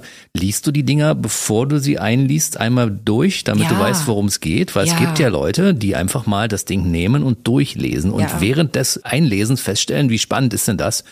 Und äh, dann teilweise auch schneller oder langsamer werden. Simon Jäger zum Beispiel hat äh, Sebastian Fitzek erzählt, als der sein erstes Hörbuch, die Therapie, eingelesen hat, kannte der das vorher nicht und hat während des Lesens wurde der, war der so fasziniert von diesem Stoff, dass er immer schneller geworden ist in der ersten Ausgabe. Oh, wow. Mittlerweile hat er kapiert, dass er das vorher lesen muss, bevor er es mhm. einsprechen muss. Es ist gibt, es gibt tatsächlich so, so alte äh, Zirkuspferde, die das nicht vorbereiten, sondern es gestalten, während sie erst zum ersten Mal lesen. Mhm. Das bin ich nicht. Ich muss wissen, worum es geht. Ich brauche den Bogen und mhm. äh, ich muss es wenigstens einmal gelesen haben, wenigstens einmal. Und die Charaktere im Kopf klar haben, ne? Da hat Daniel Day-Lewis mal was ganz Spannendes gesagt und da konnte ich sofort andocken. Der macht es tatsächlich so, dass wenn er ein Drehbuch liest, dann hat er sofort eine Stimme dazu und überlegt sich, in welcher Art und Weise er diese Stimme umsetzen kann in seinen Körper, in dieses Drehbuch und so weiter und so fort. Und bei mir ist das so, wenn ich ein Skript lese, und das hat nichts mit dem Drehen zu tun, da habe ich das überhaupt nicht, aber nur im Hörbuchbereich, wenn ich ein Skript lese, habe ich sofort eine Stimme dazu. Und das fand ich total interessant. Aber auch mir geht es so, ich kenne ja nicht jedes Wort, was ich lese, sondern mhm. ich verfertige das, während ich es lese. Äh, wirklich richtig kleist, äh, mhm. die Verfertigung der Gedanken beim Reden, ja und surf dann einfach mit dem, was mir der Autor gibt. Und je besser der Autor, desto mehr kann ich da gestalten und desto mehr kann ich da auch reingeben. Und das schönste Kompliment ist dann immer, wenn Leute mir sagen, ich dachte, das sind 20 unterschiedliche Sprecher. Genau. Ich dachte, ja, genau. Aber es ist, glaube ich, auch deine große Erfahrung, die du hast durch das Spiel vor der Kamera und auf der Bühne, dass du das alles adaptieren kannst und da du ja keine Bilder hast beim Hörbuch, musst du die ja erzeugen. Ja, genau. Und das machst du mit den verschiedenen Stimmen, die dir quasi einfallen dazu. Ja, die Bilder. Also mhm. ich lese das und es kommen sofort Bilder in meinem mhm. Kopf, wie der aussehen könnte, wie er spricht, wie sie spricht, da, da, da. Und äh, genau, und das, das bleibt dann und kommt, surft dann sozusagen mit mir diese Welle. Das ist hm? schon krass. Das und dann, macht total Bock. Und zwischendurch kommt dann einfach mal so, äh, weiß ich nicht, Dr. Jahl Adler zum Beispiel, die ja auch schon hm? in dieser Sendung war. Ja. Die hat dann, wir müssen reden, Frau Doktor. Und dann, oh, mache ich auch. Ich wollte ja sowieso Ärztin werden, also können wir auch mal so einen medizinischen Text mal kurz. Das ist kein Problem. Genau. Ja. Ja, also klar, da gibt's auch so ein paar Begrifflichkeiten, die sind jetzt für mich nicht alltäglich, auch die muss ich dann trainieren oder sowas. Hm. Aber da habe ich dann auch einen Regisseur dabei, der nochmal sagt, hm, das heißt übrigens äh, Nukleinsäure. Mhm. Und dann, dann äh, kann ich das ja Gott sei Dank nochmal machen, wenn ich mich dann irgendwie verdabbel oder sowas. Aber, du hast ja vorhin auch was gesagt über das Theater, ja. ähm, von wegen dieser Live-Moment. Ja. Ich finde, es gibt ja nichts Schöneres, als Fehler zu machen auf der Bühne. Äh, Echt? ja, ich finde das total, ich finde das total super, weil ähm, ich die Erfahrung gemacht habe, je lockerer ich damit umgehe auf der Bühne und je ehrlicher ich damit bin, desto mehr Spaß haben die da unten, weil die sehen, oh, das ist ja jetzt gar nicht mehr die Rolle, ist ja gar nicht mehr Eva oder was auch immer, es ist jetzt Tessa, die hier gerade aussteigt. Und ich werde nie vergessen, dass äh, ich habe Hedda Gabler gespielt und ich hatte wirklich ein komplettes Blackout. Ich war dran und ich wusste nichts mehr. Es war wirklich about blank. Und Nicht dann, wahr, oder? Ja, doch, komplett. Und ich bin äh, komplett ausgestiegen und bin nach vorne an die Rampe, ganz offiziell zu meiner, also sich offensichtlich, und habe gesagt, ich weiß nichts mehr. Was muss ich hier sagen? Hilf mir. Und die haben sie natürlich weggeschmissen Na, logisch. und hatten beim Frühstück dann ein Thema und konnten sagen, das, ist, das und das ist gestern mit der Tessa passiert. Ja, nice. Und dann habe ich's. Äh, hab ich glaube, ich wäre vor Peinlichkeit im Boden versunken. Nein. Darf man nicht, wa? Nein, weil nee. wenn du oben auf der Bühne, wenn du ein Gefühl von Beklemmung hast, hat es dein Publikum auch. Hm. Wenn du da oben Spaß an dir selber hast, hat das Publikum auch Spaß. Hm. So einfach ist das. Das ist so eine Wechselwirkung. Du, für mich als Radiomoderator ist es ja kein Problem. Keiner weiß ja von denen, was ich machen will. Mhm. Wenn mir also ein Fehler passiert während einer Live-Moderation, was ja passiert, passiert ja. bei mir regelmäßig. Ja? Ich überspiele es dann, weil keiner weiß ja, was ich machen will. Aber bei einem Stück ist es ja vorgegeben, was du machen solltest, ja. theoretisch. Und so Flöher gibt's nicht mehr, oder? Oder gibt's noch? Ähm, ich glaube, also am Stadttheater ganz bestimmt. Mhm. Äh, bei uns äh, wird, also es ist nicht der, das ist der Regieassistent, der uns im Notfall irgendwie die Worte reinschmeißt. Aber eine Soufflöse in dem Sinne gibt's nicht mehr. Mhm. Aber ähm, wir jetzt zum Beispiel in der Komödie es ist ein solches Glück, mit diesen Kollegen zu spielen. Mhm. Das ist einfach eine Ensemble-Leistung. Wir sind tatsächlich im wahrsten Sinne des Wortes ein Ensemble. We care for each other. Mhm. Das ist, wenn wir merken, der eine hakt und muss jetzt ein Stichwort geben, dann übernimmt es einfach schnell der andere. Und äh, es ist, es ist super, super freudvoll, ähm, sich so die Ping-Pong-Bälle zuzuschmeißen und auch uns unterlaufen Fehler, natürlich. Entweder wir kriegen das so gut hin, dass sie es da unten nicht merken, oder sie merken es. Zum Beispiel ist ein Kollege das in der tatsächlich in der in der Premiere passiert, aber es, es war hinreißend, mhm. es war schön. Ähm, der hat plötzlich die Kollegin mit ihrem echten Namen angesprochen. Obwohl das eigentlich ein Ehepaar sein sollte. Ja, ja, ja. Herrlich. Das mhm. sind Momente, es äh, muss gar nicht so sein, dass das Publikum das geschnallt hat. Aber das gibt sofort eine zweite Ebene, mhm. wo man merkt, wieso redet der Mann jetzt plötzlich seine Ehefrau mit einem anderen Namen an? Moment mal, mhm. Moment mal. Das passiert einem selber ja auch. Mhm. Manchmal, ne? Dass, dass du plötzlich mit einem anderen Namen angesprochen wirst und denkst, was? Moment mal, ähm, ich, ich heiße auch so. Und das, das, das finde ich gerade so schön, dass wir so ein Pulk sind. Wir sind so ein Herzschlag. Und mhm. das ist selten und wunder, wunderschön. Gerade. Da kommt aber etwas dazu. Es ist erstmal ist die Überschrift ja Komödie am Kurfürstendamm. Also mhm. Komödie ist ja was anderes, als wenn du jetzt ein Hamlet spielen würdest, meinetwegen. Und so in so einem ernsthaften Stück einfach mal so einen, so einen Hänger hättest. In der Komödie funktioniert das gut. Und dadurch, dass ihr dieses Team seid und ihr euch gegenseitig helfen würdet, könntest du beim Blackout sagen, oh, ich habe meinen Text vergessen. Wie muss ich jetzt weitermachen? Dann würde dein Kollege das, den Ball aufnehmen und zurückspielen und Ganz sagen, bestimmt. so geht's weiter. Ganz und dann bist du in der Rolle wieder drin, die Leute lachen kurz und dann macht macht's Spaß, ne? Das geht bei Komödie beim ernsthaften Fach auch oder ich frage jetzt mal, weil ich nicht weiß. Doch, doch, natürlich. Das ja? geht auch beim ernsthaften Fach. Ich weiß noch, auch eine schöne Anekdote. Äh, wir haben Minna von Barnhelm gespielt. Hm. Ich war die Minna und mein Kollege hat ein ganz bestimmtes Stichwort zu sagen. Wenn der das nicht sagt, geht das Stück nicht weiter. Und er stand also auf der Bühne und sagte diesen Satz nicht.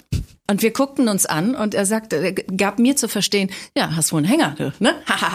und ich habe gedacht, nein, du hast den Hänger. Wie kriegen wir das denn jetzt hier?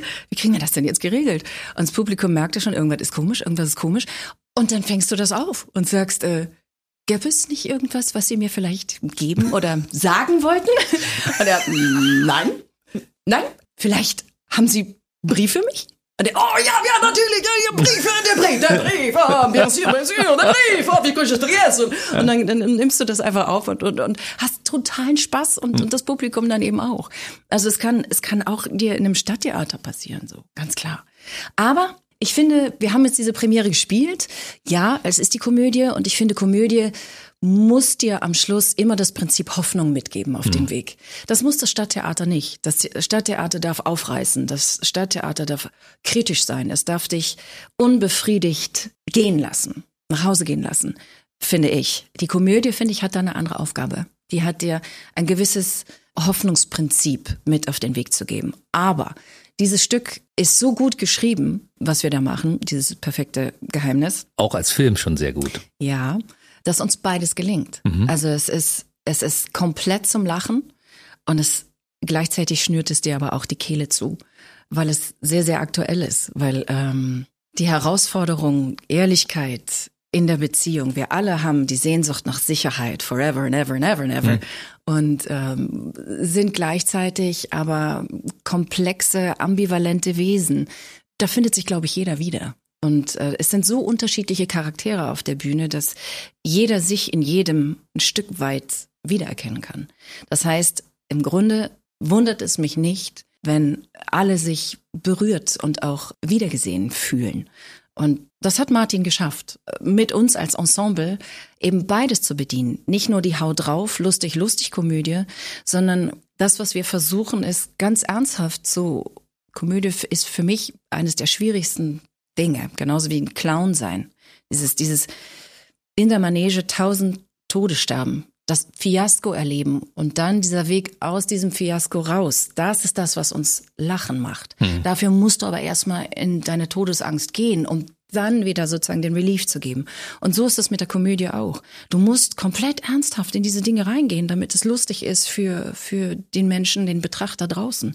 Und das hat eine hohe Virtuosität und auch ein großes Können, setzt das voraus. Mhm. Und uns ist das gelungen, glaube ich. Denn das sind so die, die, die, die, ja, das ist das, was uns wiedergespiegelt wird. Ich habe das mhm. Stück jetzt auf der Bühne noch nicht gesehen. Ich oh, habe aber eine kommen. Einladung, auf jeden Fall, äh, ja. werde ich tun. Ich habe aber den Film gesehen. Und, äh, welchen denn? Das perfekte Geheimnis. Ja, aber welchen? Die erste. Den Franzö äh, den italienischen? Nee, die deutsche Version Ach, du hast davon. die deutsche Version Ich habe die deutsche Version davon das ist ja nicht gesehen. die erste. Okay. Das erste, es war ein, es war ein Theaterstück.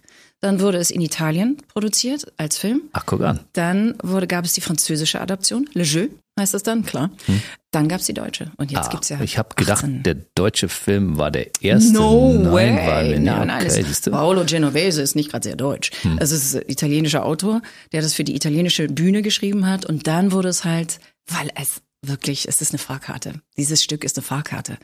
Und dann wurde es adaptiert und mittlerweile sind 18 Länder übersetzt und auch produziert worden. Also du hast den deutschen Film gesehen. Genau, und jeder findet sich wieder und sagt, okay, ah, Handy, alles klar, oh, Geheimnis, oh, ja. Ich würde doch never ja. ever so ein Spiel spielen. Ja, auf keinen Fall, ne? Auf keinen Fall. Siehst du? Dieses Handy ist, wie, wie meine Figur tatsächlich auch sagt, es ist die Blackbox unseres Lebens. Mhm. Mittlerweile ist es schlimmer, mein Smartphone zu verlieren, als mein Portemonnaie. Äh, was früher das Allerheiligste war. Mhm. Ja, da war alles drin. Geld, Ausweise, Tickets, äh, Bibliotheksausweise, keine Ahnung. Und jetzt ist es das Smartphone, weil mhm. da sind so viele Details drauf. Da sind die ganzen Kontakte drauf von Schauspielkollegen, von Ärzten, von, da ist, äh, meine Gesundheitsgeschichten sind da drauf. Mittlerweile brauchst du fürs Online-Banking dein Smartphone und, und, und, und. Verlieren wir dieses Teil, mein Gott, dann sind wir aufgeschmissen. Dann haben wir erstmal richtig Stress. Das stimmt. Ein richtiges mhm. Problem. Das ist äh, brutal mhm. eigentlich. Ich bedanke mich erstmal, dass du eine Bildungslücke geschlossen hast. Ich dachte, dass das ein Deut eine deutsche gerne, Schöpfung ist. Ja, siehst du, wieder, Nein. wieder war ich dazugelernt. Bei jedem Gast lerne ich etwas dazu. Das ist ja schön. Erweitert auch mein, mein Spektrum, mhm. weißt du? Mhm. Dann kann ich mir sagen, oh, guck mal, ich, das weiß ich deshalb, weil Molto damals zum Beispiel Tessa Mittelstadt da war, die mir das genau erklärt hat, wie das damals war. Das Stück läuft noch bis Ende des Jahres. Mhm. Mit einer kleinen Pause, also zwischen bis zum 19.11. jetzt erstmal mhm. und dann nochmal zwischen den Jahren. Komödie am Kurfürstendamm. Am einfach Potsdamer mal Platz. am Potsdamer Platz einfach mal gucken, ähm, genau. Spielplan genau. und dann einfach mal hingehen hm. und ankicken, wie der Berliner so sagen tut, ja, wa? Das kann ich total empfehlen. Muss man machen.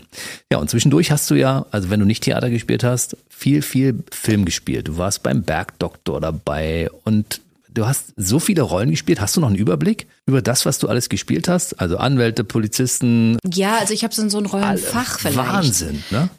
Ja, ich habe so ein Rollenfach. Mhm. Also irgendwann, irgendwann weiß man so ungefähr um seine Wirkung. Und ich bin oft angefragt für Figuren mit einem recht hohen Status. Mhm. Also Staatsanwältin, Ärztin, haha, mhm. ähm, ja. Anwältin, Polizistin, LKA, so, ne? Mhm. Soldatin so die, die ähm, Doppelagentin war ja auch mal dabei. Also die starke, recht kühle, sehr berechnende Frau. So. Umso schöner, mal eine Komödie zu mhm. spielen. Und, und äh, Komödie zum Beispiel hatte ich letztes Mal zum allerersten, letztes Jahr zum allerersten Mal. Es gibt in der Mediathek, ich weiß nicht, ob du das kennst, Almania. Ähm, Kenn ich nicht. Das ist die Geschichte eines Lehrers im deutschen Bildungssystem, der, der wirklich ganz lustig ist und äh, sich leider komplett ins Ausgekegelt hat und äh, nochmal geprüft werden muss, ob er wirklich zugelassen werden kann als Lehrer. Mhm. Und ähm, ich bin sozusagen die, die seine Prüfung abnimmt. Und er macht das ein bisschen bekifft. Und dann geht's halt komplett in die Hose. Und das war zum ersten Mal so Komödie im, äh, im Fernsehbereich. Und das hat mega Spaß gemacht, weil ich eigentlich bisher sehr viel Drama bedient. Ich werde immer für Drama angefragt. Auf der. Bühne genauso wie äh, auch im, im Film. Und es war schön, da mal reinzuschnuppern, äh, genauso wie das jetzt zu tun. Also bin da ganz dankbar. Einfach, ja. Ich habe mir das gerade notiert, Almania, ja. Ja, muss ich angucken. Danke für, diesen, für diese Empfehlung. Ich gucke ja immer gerne äh, Empfehlungen, die ich bekomme zwischendurch. Musst du dir angucken. Ja. Weil Till Schweiger hat zwischendurch auch, als er hier war, äh, über Filme erzählt, die hatte ich noch nie vorher in meinem Leben gehört. Siehst du? Und habe mir die angeguckt und dachte, was für geile Filme. Mhm. Ja, also ich kriege immer, ich sammle immer Sachen. Almania habe ich mir erstmal schon notiert hier. Mhm, sehr gut. Mir ist zwischendurch aufgefallen, dass du sehr, sehr gut Englisch sprichst.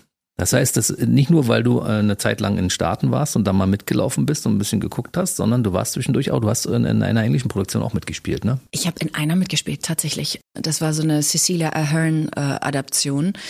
Das kam auch so um die Ecke von aus einer Richtung, wo ich dachte, Universum hä? hat wieder geguckt. Ja, wirklich. Mhm. Also äh, äh, ich bin sonst wirklich kein esoterischer Mensch, aber manchmal habe ich wirklich das Gefühl, die hören da oben mit. Ich weiß auch nicht. Ähm, das ist vielleicht dein Handy. Äh, weißt du, weil wir beim ja. aktuellen Thema sind. Siri, ja, genau. Ja. Ähm, ja, das war, das war unglaublich freudvoll. Ähm, ein deutscher Caster hat mich vorgeschlagen und äh, ich habe mit dem ähm, englischen Regisseur ganz kurz geskypt und er sagte nur, do you really want to do this? Und ich habe gesagt, yes, from the bottom of my heart. Mhm. Und dann hat er gesagt, well, then you're in. Und ich habe äh, zu Hause einen kleinen Freudentanz aufgeführt. Äh, es war jetzt gar nicht so eine große Rolle, aber wir waren halt nur zwei Deutsche und 47 britische Kollegen. Und das war so, so, so, so freudvoll. Ähm, es war mit Tom Vlaschia zusammen. Mhm, den mag ich sehr. Ja, und wir kannten ja. uns auch, haben uns tierisch aufeinander dann gefreut, mhm. ähm, als es klar war, dass wir beide das werden würden und haben einfach eine gute Zeit da gehabt. Und ich hätte unendlich gerne, unendlich gerne weitergemacht, auch in dem Land. Aber mein Gott, es ist, äh, das ist nicht so leicht, äh, glaube ich. Du hast aber keine Sprachbarriere. Das ist funktioniert äh, wunderbar, oder? Ja, ja, das, das ist alles, das ist keine Frage. Aber da kommst du als Nobody hin. Niemand mhm. weiß, wer du eigentlich bist. Und du gehst natürlich auch wieder als Nobody, weil ja, äh, die Rolle war wichtig für den Verlauf dieser Geschichte und äh, hat auch wirklich schöne Momente gehabt, total. Ich habe die soon-to-be ex-wife, äh, habe ich gespielt von äh, Tom, die darauf wartet, dass er endlich Scheidungspapiere unterschreibt und er tut's aber nicht. Und dann ähm, verbandeln die nochmal so ein bisschen an, der guten alten Zeiten wegen. Und dann kriegt er den Absprung und sagt, nein, ich muss mich für die neue Liebe entscheiden, bla bla bla. Und es ist sehr, auch so eine leichte äh, Komödie, ähm, aber auch mit ein bisschen Tiefgang so. Und ähm, wo, welche Entscheidung triffst du in deinem Leben? Wofür entscheidest du dich?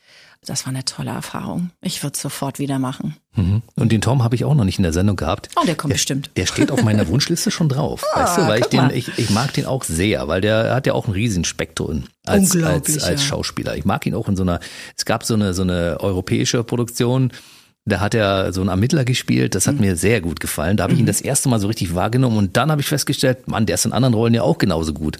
Der kann auch das spielen, das spielen, das spielen. Ja, den Total. muss ich um, Ja, manchmal müssen Kollegen erstmal ins Ausland, damit hier in unserem Land verstanden wird, was da für ein Potenzial ist. Mhm. Und das hatte auf jeden Fall. Das fing ja schon mit Romy Schneider an. Mhm. Ne? Du hast, nachdem du deine Rolle als Franzi im Tatort beendet hast, wieder in einem Tatort gespielt. Wie ist denn das, wenn du in einer anderen Tatortserie zurückkommst an den Ort des Geschehens, aber in einer anderen Rolle? Total freudvoll. Ähm, also ich kam, ich glaube, zwei Jahre nach meinem Ausstieg war ich bei den Jungs in Münster hm. und das war wie nach Hause kommen. Es war fast das gleiche Team, es sind die gleichen Räume. Ähm, es ist so, ja, schön, bin mal wieder da, herrlich. Das war super freudvoll. Und äh, dann diese Doppelagentin, ich habe irgendwann den äh, Spielfilmchef des NDR äh, getroffen und habe ihm gesagt, du, was meinst du, was, was ist da so für ein Zeitfenster? Was sind deine Erfahrungen? Werde ich das jemals als so lange dabei seiende oder gewesen seiende Figur, werde ich jemals wieder im Tatort spielen? Und er hat gesagt, ja, gibt immer fünf bis sieben Jahre. Das braucht ein bisschen. So lange, damit du nicht als Franzi wahrgenommen wirst, mhm. ne? Das ist genau. Mhm. Hm. Hier sind wir wieder beim Universum. Mhm. Tatsächlich, es hat dann auch äh, so sein sollen. Also ab jetzt ich, geht wieder. 22 war das, ne? Also es ist ein genau, Jahr her, ne? Frankfurt, in Frankfurt war das. Äh, das war schön. Das mhm. war sehr, sehr schön. Es war freudvoll, unter dieser, dieser Dachmarke ganz was anderes sein zu dürfen. Also dein Leben ist so vielfältig aufgestellt, ja. Also da ist zwischendurch kommt eine Theaterproduktion, die anfragt, dann kommt wieder eine Filmrolle, die angefragt ist, dann, äh, dann gibt's wieder ein Hörbuch, was du einsprichst. Das ist also schön eigentlich. Ja, das ist so wie als Radiomoderator zu leben. Weißt du, mein Leben ist ja auch so vielfältig, weil Sendung moderieren, Leute interviewen, auf einer Bühne stehen, Musik machen als DJ. All diese Dinge kommen mir in meinem Leben vor und bei dir ist es ähnlich. Das steht auf so vielen ja. verschiedenen Beinen. Man langweilt sich nicht, ne? Ja, ja, das, ja.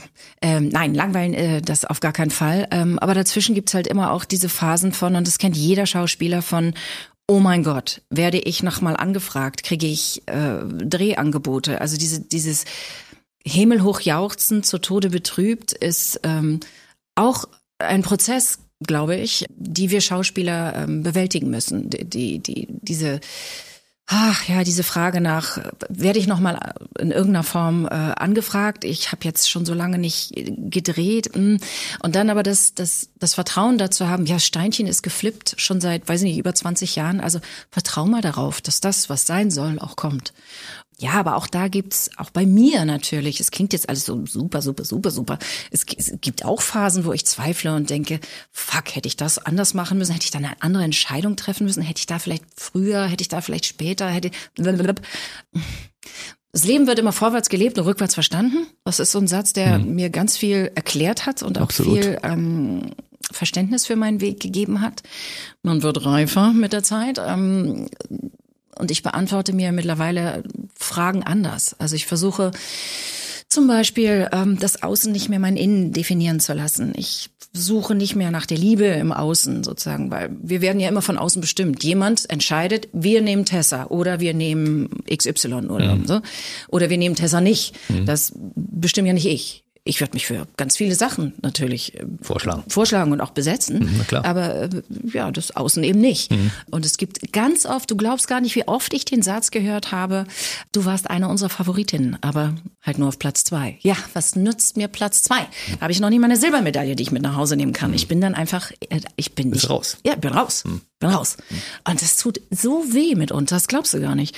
Dass du denkst, oh, ich habe es schon wieder nicht gerissen. Fuck, fuck, fuck was ist an mir verkehrt? Nee, an mir ist gar nichts verkehrt. Es muss einfach passen. Es muss 100 Prozent passen. Mhm. Aber damit müssen wir Schauspieler umgehen lernen. Das ist Und nicht so einfach. Das ist nicht einfach, weil wir ja mit unserer Persönlichkeit, mit unserem ganzen Sein kommen wir ähm, dahin und, und wollen natürlich geliebt werden. Wir wollen gewollt werden. Das ist wie, das, wie die kleine Kinderseele. Wir sind alle irgendwie kleine Kinder in erwachsenen Körpern. das ist schön und, gesagt, ja. Ja, und, und es schwingt ganz viel Kleinkind noch in uns. Und wir wollen alle auf den Arm. Mhm. Und wir wollen alle, dass sie sagen, ja, du bist es, du bist es, weil wir lieben dich und du bist toll. Mhm. Und wenn das dann nicht eintritt, dann ist das schon so ein Aua-Moment, mhm. ganz klar. Habe ich auch. Natürlich, haben, haben mhm. wir alle. Aber da zu verstehen, dass es nichts mit mir persönlich zu tun hat, dass ich natürlich meine Themen habe, an denen ich weiterarbeiten kann, dass ich noch mehr Sichtbarkeit, noch mehr Transparenz, noch mehr Mut, mm, ja, mhm. alles, alles dahingestellt. Es gibt viel, woran man noch arbeiten kann. Aber ganz klar für dich, für mich als, als Tessa zu verstehen, hat nichts mit deiner Persönlichkeit zu tun. Das ist so. Manchmal ist ein Regisseur da, der sagt, er hat eine bestimmte Vorstellung. Der genau. will meinetwegen die Farbe rot. Ja. Und du bist vielleicht ein bisschen rosa. Ja, und rosa würde ja. theoretisch auch noch gehen, aber er will lieber einen stärkeren Rotton haben. Und er hat diese Vorstellung im Kopf. Da kannst du genau. dich auf den Kopf stellen und sagen, äh, klappt da ja, nicht. Klappt nicht. Aber habe ich auch erlebt und das ist dann auch sehr schön. Es gab so viele Messages, die ich dann so bekommen habe im Casting, wo Leute gesagt haben, du warst die Beste, ganz ehrlich. Anspielpartner, Kollegen, mhm. die dann mhm. zu mir kommen und sagen, du hast das Ding so gerockt. Es war so geil. Sowas habe ich noch nicht erlebt. Und ich denke, danke. Das ist dann das, was ich daraus mitnehme. Oder ich habe ein Casting gemacht und wir waren, wir waren golden zusammen. Mhm. Wir sind, das war eine Energie im Raum, wo jeder gedacht hat, ja, das wird. Mhm. Die, das, die ist es. Oh, 100 pro. Ich wurde es nicht und kriegte einen, einen Liebesbrief von diesem Regisseur, der mir die Gründe aufgeschrieben hat. Manchmal ist es Politik einfach, ne? Es hat nichts mit dir zu tun. So ist es, ja. Hm. Es gibt dann bestimmte Gründe.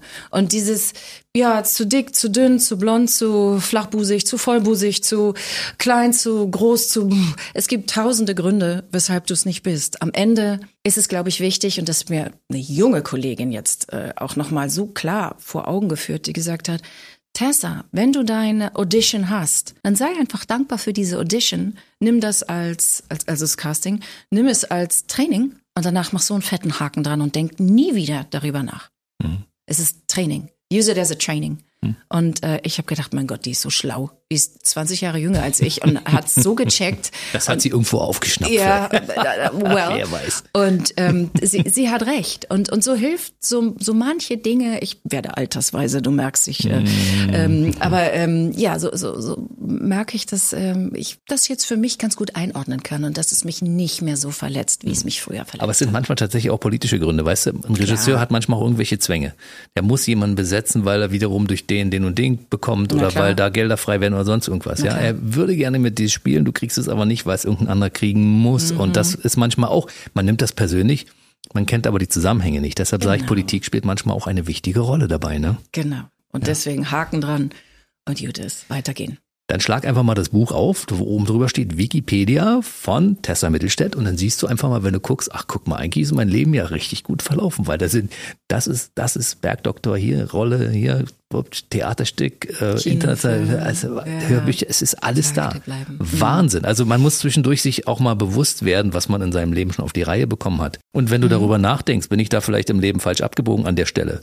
Wer weiß, was passiert wäre, wenn du da nicht abgebogen wärst, weißt du? Dann wären bestimmte Dinge vielleicht gar nicht zu dir gekommen. Und jetzt kannst du doch sehr auf ein sehr erfolgreiches, erfülltes Bühnen- und Schauspielleben zurückblicken, ne? Ja, ja, ich glaube, dass, ähm, ich glaube, du hast recht. Ich glaube, dass alles seine Zeit hat. Wenn ich so auf das Leben zurückgucke, denke ich, denke ich mir, ja, da habe ich gehadert, aber das war richtig. Oder ich habe die Entscheidung getroffen, aber das war richtig. Hm. Und ja, in der Zeit des größten Haderns war vielleicht auch einfach Zeit, Mutter zu werden. Und das ist ja noch nicht ganz, ein, ein nicht ganz unbeträchtliches Kapitel mhm. im Leben einer Frau, mhm. Mutter zu werden. Und auch das ist ähm, eine riesen Herausforderung. Ich habe keinen Führerschein dafür gemacht. Ich äh, bin da wie, Niemand. Mhm. Ja, und wie, wie, wie bereitest du sozusagen den Nährboden für zwei kleine Seelchen, die in, sich entschieden haben, ja, die, die wird jetzt meine Mama. Mhm. Und ähm, damit umzugehen und, und die, die zu unterstützen und sie zu, ihnen die Kraft zu geben, äh, Hindernisse zu überwinden, sie zu empowern. Äh, mein Gott, ich habe schon so viel Fehler gemacht. Ich habe, glaube ich, auch sehr, sehr viel Gutes schon gemacht. Gerade heute, ich hatte Besuch, weil sie sich äh, das, das Stück angeguckt haben, hat die größere 15-Jährige gesagt, oh, die Tessa hätte ich gern zur Patentante. Und ich denke, okay, ich habe nicht alles falsch gemacht, das ist gut. Ähm, ähm, aber auch da wird es irgendwann, glaube ich, zu dem Punkt kommen, dass meine Kinder sagen werden, da warst du richtig scheiße. Und äh, das, ich glaube, das ist ganz normal. Gehört zum Leben dazu. Gehört zum Leben dazu. Und was ich so lerne, ist, dass mh, mm, meine Kinder mir sehr gut spiegeln, wo ich selbst mit mir noch nicht gut bin. Und das ist ein verschissen schmerzhafter Prozess, das zu kapieren. Mhm. Ähm, Was denn zum Beispiel? Wo sie mir so einen Spiegel vorhalten und mh, mm, ja, du fragst, mm, jetzt gebe ich was sehr Inniges preis. Es gibt so ein Ding bei mir, wenn ich merke, dass ich nicht ernst genommen werde oder dass meine Bedürfnisse nicht gehört werden, dann beginnt mein kleines inneres Kind derartig zu bocken und zu schreien, dass ich meine Kinder anschreie. Und merke, wenn ich jetzt, äh, also jetzt zum fünften Mal gesagt habe, geh bitte Zähne putzen, dann ist irgendwann beim sechsten, siebten Mal meine Reißleine so kurz, dass ich rumbrülle wie ein Dämon und meine Kinder völlig verschreckt sind und wow. denken, was hat die denn jetzt?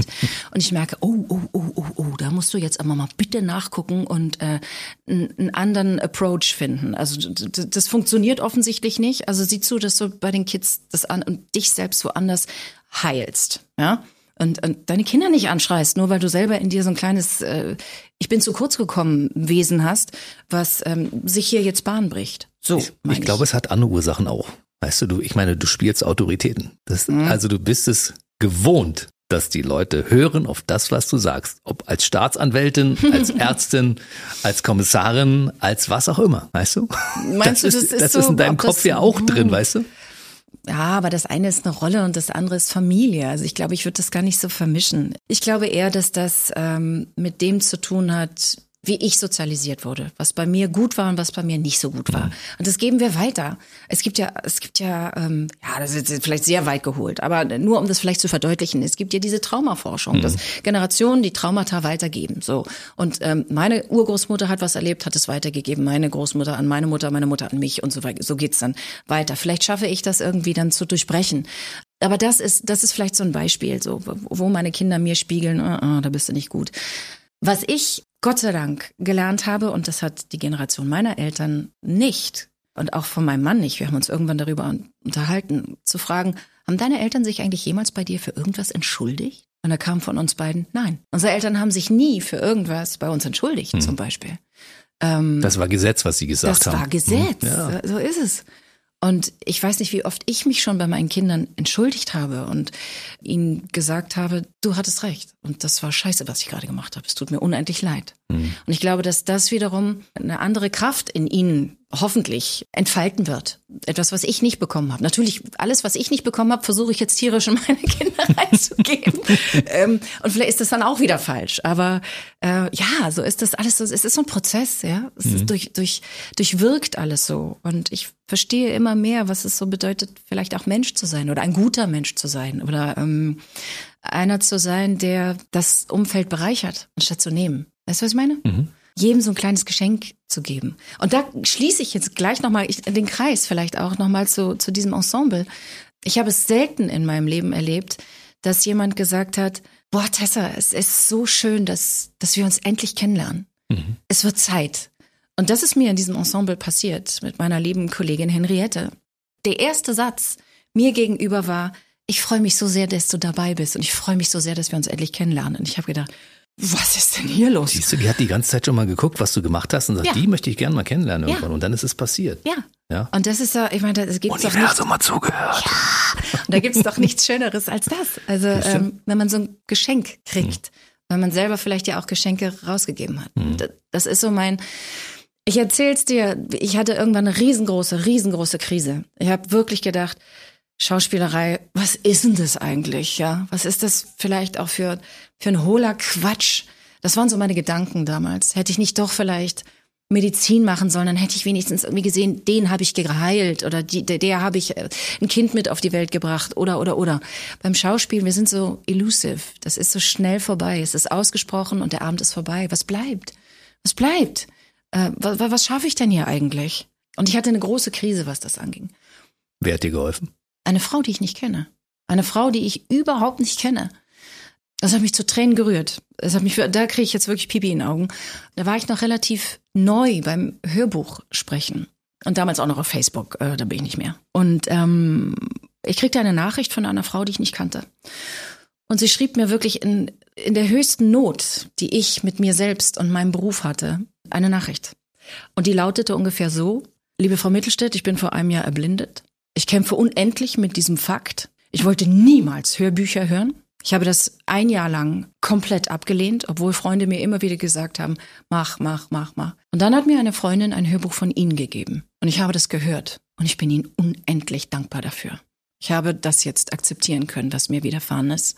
Und ich finde die Schönheit in dem, was jetzt mit meiner Situation ist. Und ich habe so mhm. Rotz, Wasser und Schnodder äh, von mir gegeben, äh, wo ich gedacht habe, boah, was.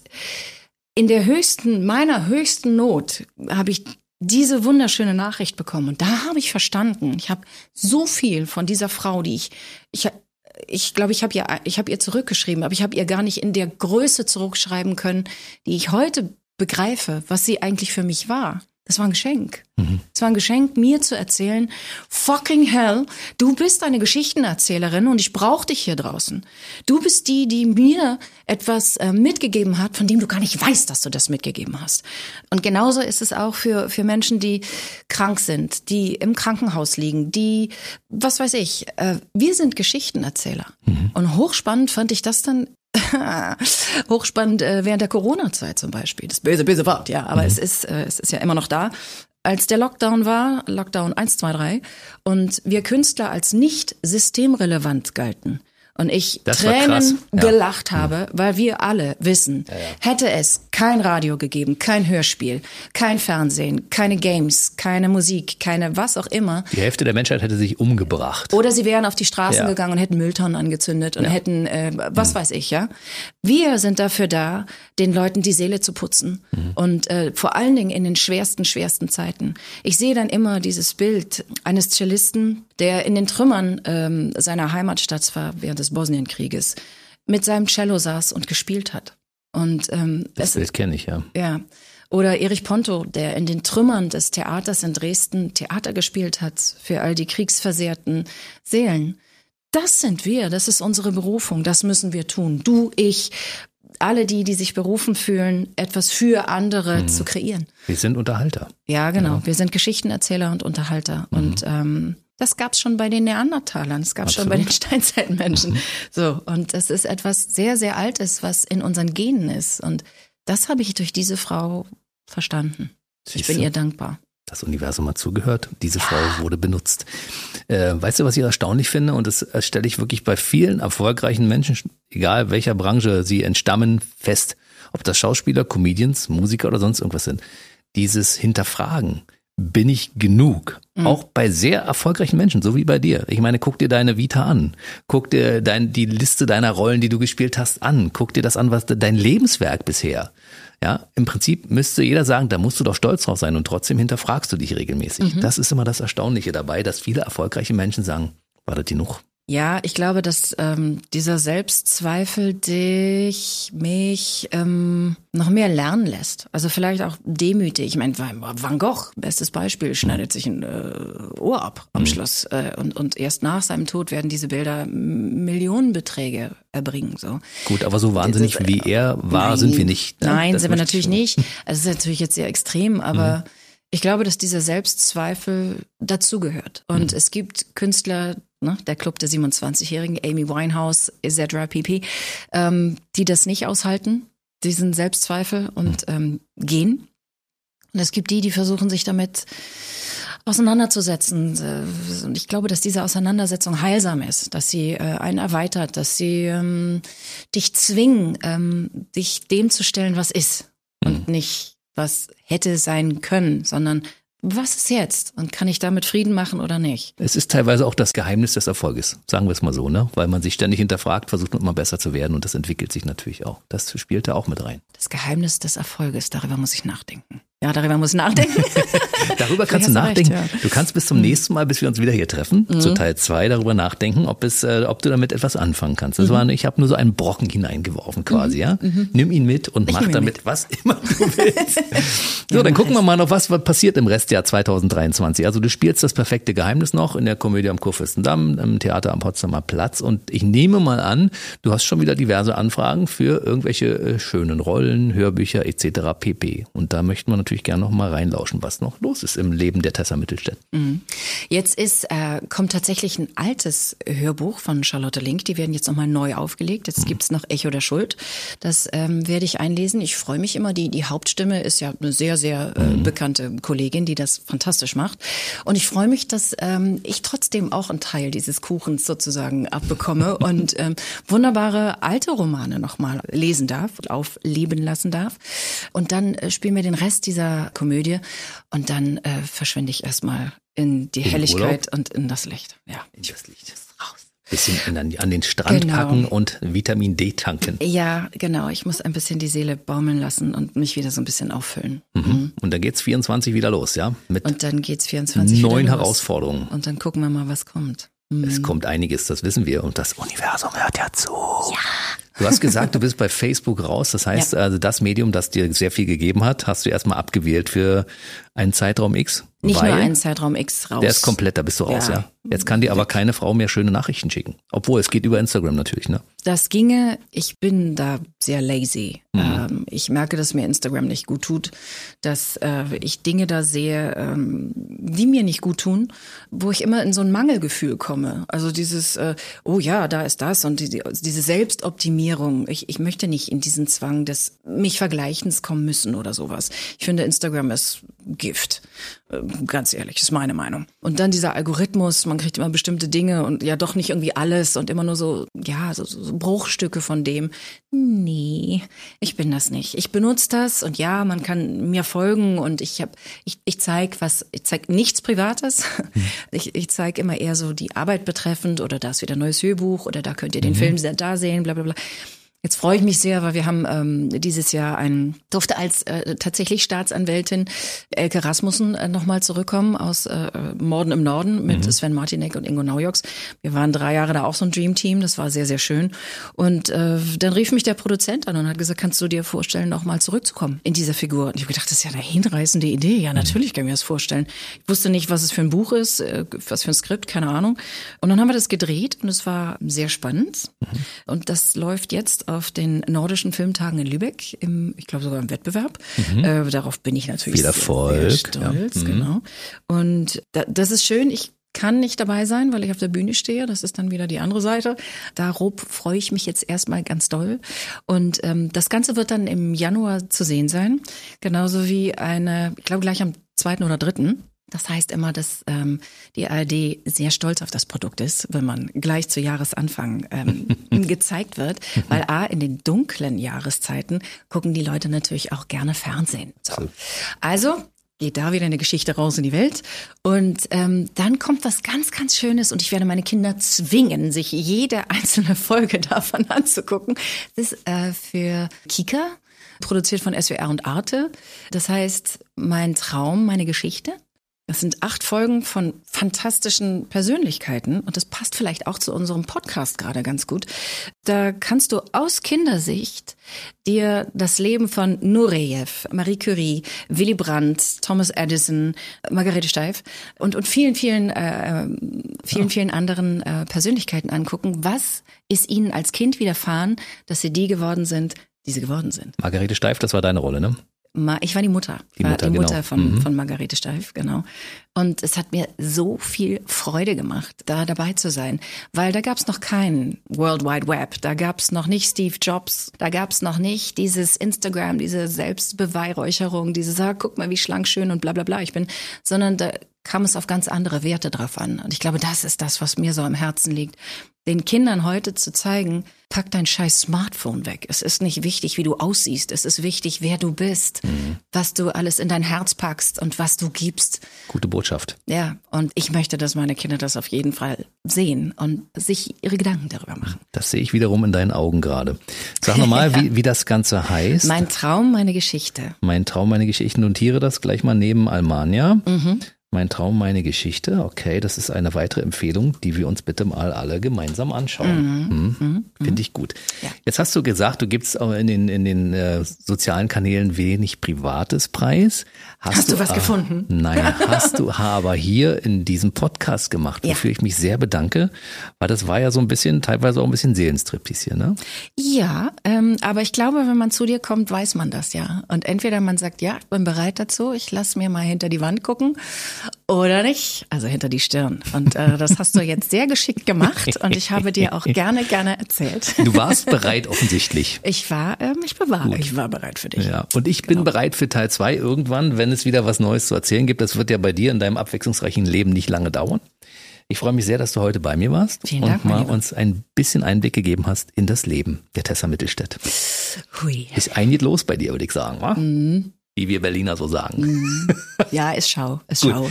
Wenn du das nächste Mal kommst, dann bist du ja mindestens 20 Jahre in der Bundeshauptstadt. Das heißt, du bist dann offiziell auch Berlinerin, wie wir das ja festgelegt haben am Anfang dieses Gespräches. Und dann freue ich mich auf die Dinge, die du dann wiederum erzählen kannst. Knorke, Jens, so machen wir das. Ich wünsche dir für die nächsten paar Monate, Jahre alles Gute auch. und folge einfach deiner Bestimmung. Ja, ist, offensichtlich ist es ja eine, die von oben genau schon vorgezeichnet ist, wo du langläufst und so. Und es Könnte wird, sein, ja, oder? Ja, fühlt sich so an. es fühlt ja, sich, fühlt sich es so an. fühlt sich so an. Bis zum nächsten Mal. Danke dir. Es hat mir sehr viel Spaß gemacht. Mir auch. Merci. Der BB Radio Mitternachtstalk. Jede Nacht ab 0 Uhr. Und jeden Freitag der neueste Podcast. Baby.